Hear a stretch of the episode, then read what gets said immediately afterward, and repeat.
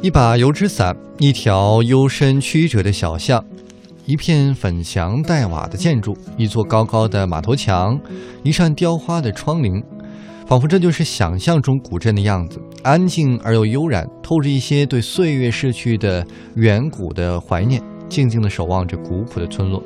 今天呢，我们要带领大家看到的是非常经典的这个古镇了。嗯，首先，首推的是景德镇。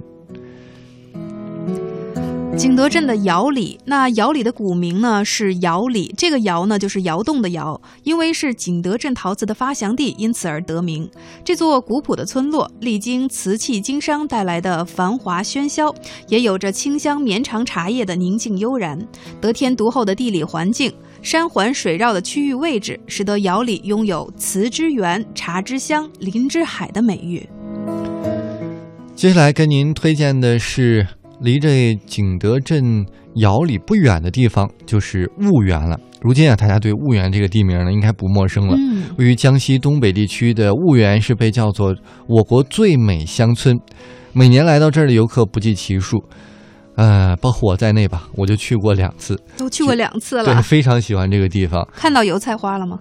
看到第一次是看到了，因为哦其实油菜花的季节蛮短的，大概在每年四五月份。嗯，但是如果要看到油菜花呢，你也要承受南方的阴冷天气，每天睡觉的时候和洗澡的时候是特别特别冷。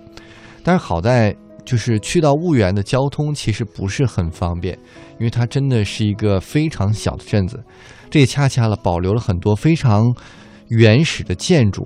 而且相对一些，比如说丽江啊这样的古镇呢，人会稍微少一点点。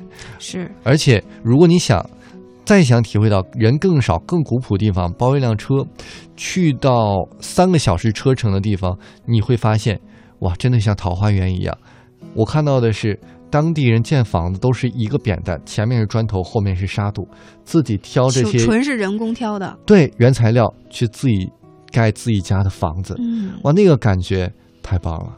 是，所以说想看到这些浑然天成的这种美景，其实付出点代价也是值得的。对，没错，而且你会觉得，哇，真的是南方有南方的这种秀美。嗯特别小的一条河，铺上一个石板或者架上一块木板，这就是一个人工的小桥了。就是这种青石板，在所有人的这种对于古镇的记忆里，一定少不了这种青石板。这种就是木板搭的桥，可能没有那种石桥精致，但你会觉得哇，非常原始、非常在地的感觉，是，让我觉得会融入到这个山村。我的理想就是找一个不忙的时候，在这个小山村里面待上一，待住上那么两三天两，三天。呃，嗯当然有朋友最好了，没事可以去附近的酒家，晚上喝两杯酒，或者有时间的话陪当地的村民盖盖他们家的房子，特别棒的旅行。对，而且尤其是像秋天的婺源，应该说无疑符合了大多数人对于古镇老村的这种印象。它除了拥有这个保存完好的古建筑之外，而且它的这个生态环境也得到了非常好的保护。说的我都不想主持了，要不今年年假咱就去这儿吧。